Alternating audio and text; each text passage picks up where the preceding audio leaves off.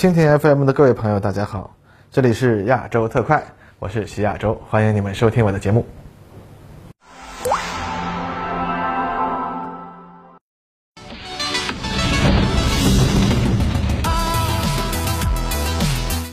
各位朋友，大家好，欢迎收看本期亚洲特快。今天咱们继续来说说日本自卫队的话题。哎，那正好，最近日本呢也比较跳啊，陆上自卫队呢还和美国陆军共同开展了代号“东方之盾”的联合演习。另一边呢，又有日本副首相麻生太郎称啊，解放台湾对于日本来说将是危机存亡时态，日本啊届时可能要动用集体自卫权啊来和美国一起协防台湾啊。那这事儿吧就很好笑啊，如果你麻生啊。觉得日本自卫队真的那么强大，那何必还要拉着美国一起来解放台湾呢？那赶紧让自卫队全家老小一起上嘛！那正好啊，中国人民对于二战中没能反攻日本本土，亲手吊死日本战犯，那感到不爽；而日本右翼呢，也为二战末期没能一亿国民总玉碎感到不甘心嘛。那麻生太郎这个说法简直可以一石二鸟啊，直接满足中国人民和日本右翼分子的共同心愿，这叫双赢啊，多好啊！啊，请务必体面的实施。那要是你不肯体面，那我们也可以帮你体面，是不是？啊，那前面呢，这是我个人情绪化的表述。下面呢，咱们还是运用理性讨论一下日本自卫队究竟有没有能力来干涉武统。那正好呢，也赶上我们这期节目要谈谈日本航空自卫队，而这呢，也正是日本最有可能用来干涉武统的力量之一嘛。那咱们就顺便一起聊聊啊。之前看到有媒体传，日本自卫队是否能干涉武统，关键在于日本有没有能力突破法律限制 啊？好吧，这就很搞笑了。考虑到这家媒体有香港背景，那说出这种奇怪的观点，我倒不觉得特别奇怪，因为它很符合香港地区特殊的心态。那这个说法的主要问题在于，在爆发军事冲突这样的情况下，那除了诸如日内瓦公约等最基本的法律啊，各大国基本上大致尊重。那么实际上呢，军事冲突本身就是对当代国际法最大的践踏。因为从国际法角度而言啊，自从联合国建立以后，联合国成员之间的战争本身从法理意义上那都是非法行为了。哼，当然了，这实际上没有什么实际意义，就呵呵了。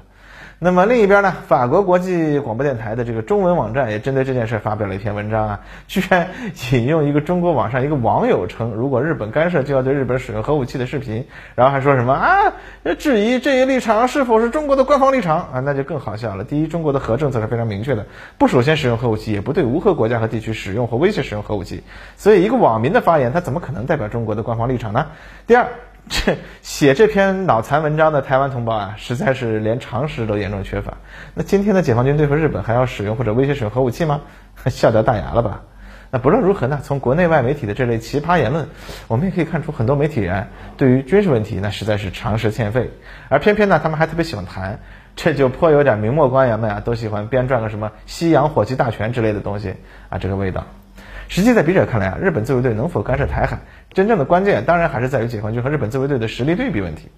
那由于解放军总体实力呢已经超出自卫队好几个档次了，因此关键问题可能还得再简化一些，变成日本是否有能力对攻台过程中的关键环节进行破坏。那至于说他们真的要是这么干了以后如何被挫骨扬灰，这个咱们啊暂时就不在本次视频的讨论范围之内了。前面咱们盘点过日本陆自的基本能力，由于总兵力有限。且自卫队的作战能力、机动能力都是为了在日本本土抗东的作战而设计的，所以呢，要运出日本来进行作战，那就很费劲了。而且台海冲突的实施时间也不长，可能最多也就是一星期就会出结果。所以呢，如果日本人脑子抽风，决定让日本陆上自卫队去台湾，那估计呢，只有中央集英联队和拥有两个联队的海陆混成团这两支战备程度较高的快速反应部队能赶上他。那由于这两支部队的总兵力约四千人，那如果美国爸爸提供空运，呃，倒是也能够赶得上，很快到台北啊。那个咱们且不说运输机到时候是否能突破空中封锁进入台北之类的问题，就假设日本人这三个连队啊，相当于三个团儿，他们的兵力带装备一起开任意门，直接出现在台北好了。那但问题是你到了之后能干嘛呢？那我们前面也分析过，对台作战的关键问题是时间，所以解放军将以雷霆万钧之势，以数个集团军同时登陆的方式，在台湾北部直接上岸。第一波上岸的呢，就包括多个两栖机械化旅，然后呢，他们会迅速的开辟人工港，并夺取台湾的重要港口，保障集团军后续部队继续上路。而同时，海峡西岸的远程火箭炮等炮兵单位，可以直接跨海峡为登陆部队提供火力支援。这样的机械化铁锤所面对的台军呢，从他们目前的想定看，啊，算上抓壮丁的预备役。那可能会是十几万大军迎战几万解放军的进攻。那然而，按照美军的经验，由于台军极度缺少机械化武器装备和现代化的炮兵火力，那只能是送菜。那如果十几万大军都会送菜，日本这四千人，而且从他们的武器装备角度来看，他们也不比台军更好，那不就相当于在一桌大菜上又加了那么一条清蒸小黄鱼吗？当然，陆自还有一个可选项，就是把他们的一二式岸舰导弹部队送到台湾岛上去。那且不说如何运送的问题吧，台军目前已有的岸舰导弹部队。啊，至少从他们紧急采购数百枚美国的这个鱼叉导弹的动作上来看，现役的雄风二、雄风三数量上那是严重不足的。那日本人如果肯割肉啊，以削弱本国防御能力为代价，那对于台军来说肯定是还是有点意义的嘛。那至于对于解放军来说呢，无非就是多了几个打击目标而已嘛，没有本质区别嘛。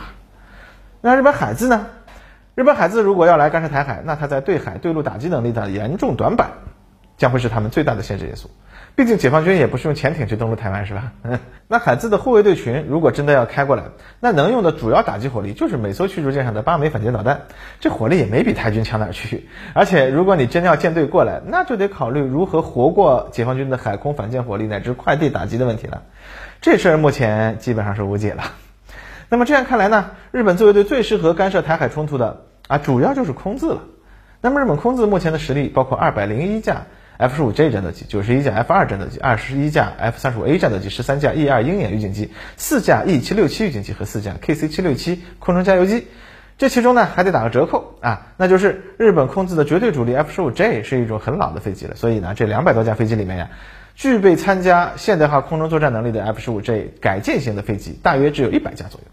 那换言之呢，日本空自实际上现代化作战飞机的数量可能还没有台湾空军多。由于日本空自受到专守防卫原则的限制，其飞机啊在对地攻击武器方面受到了较大的限制，主要体现在呢缺乏防区外发射的空地武器，其 F 十五 J 呢甚至都只能发射无制导的航空炸弹。由于冲突一旦发生啊，台湾本岛上的机场那是别指望用了。那么日本空自如果要大举干涉台海局势，那么他们的选择就只能是将主要兵力部署到日本南部如九州地区的基地，然后呢再利用琉球作为前进基地，在美国空军加油机的辅助下才能够到台湾。那么在这种情况下呢，日本空自的 F 二战斗机和 F 三十五 A 啊，可以凭借自身对海攻击能力来尝试攻击解放军的渡海船团，这可能也是日本除了海自的潜艇之外，对我攻台行动最大的威胁了。此外呢，就是日本大量的 P 三 C 和 P 一海上巡逻机，它可以极大的弥补台湾缺乏海上态势感知能力的问题，配合上 F 二和 F 三十五 A 的对海攻击能力啊，那么如果他们的对手是二十一世纪初的解放军啊，那确实可以说是很有威胁的。只是呢。啊，这里面有两个问题，一个是日本现在要面临的是总规模比美国驻亚太地区空军还要庞大和先进的空中力量，那要夺取制空权才能保障生存能力很弱的 P 三 C 和 P 一的活动。如果仅凭 F 二战斗机自身的对海搜索能力盲目出击，他还要随时担心被雷达上根本看不见的对手给猎火击，那这事儿吧，啊，反正我觉得吧，就凭日本当初自卫队啊。理直气壮拒绝去福岛抢救核灾难的这个气势，呃，空自飞行员到时候拒绝起飞的可能性大概相当不小。再有琉球的空军基地，那还有美国空军在用呢，那上哪儿随随便便就接受上百架空自的飞机啊？如果只能从九州起飞，那么这空中加油的压力就大了，而空中加油机啊，到时候被看不见的刺客干掉的可能性也就更大了。那就算加油机不被击落，那日本空自和美国海空军那么多飞机都跑到琉球这么一个基地，整个运作效率那就没法看了。到时候啊，美国空军可能都会嫌麻烦，不让日本来凑这个热。嗯，最后呢，其实还有一点就是，上面所有这些行动都是以削弱日本本国防卫能力为代价的。而日本自卫队由于专守防卫的限制，弹药和各种物资储备数量那是很有限的。比如说，根据日本国会历年通过的九三式反舰导弹的相关经费推测，这种导弹目前空自的采购数量约为四百枚，相当于啊让所有的 F 二战斗机挂上四枚导弹出击一次而已。那这个装备数量，防卫日本本岛呀，也就是勉强够用。那要拿出来干涉台海啊，哼，就很呵呵了。那我们可以假设一下，如果日本啊在武统开始的时候脑子抽风，打算要采取上面几种手段来进行干涉，这时候啊，俄罗斯宣布驻守北方四岛的第十八机枪炮兵师和海参崴的第幺五五海军步兵旅进行一次战备检查。哼，我估计马上这就能创造医学奇迹。刚才还处于精神病状态的日本自卫队高官，马上就得冷静下来，并且得一把抱住美国太平洋司令的大腿，哭求爸爸救我。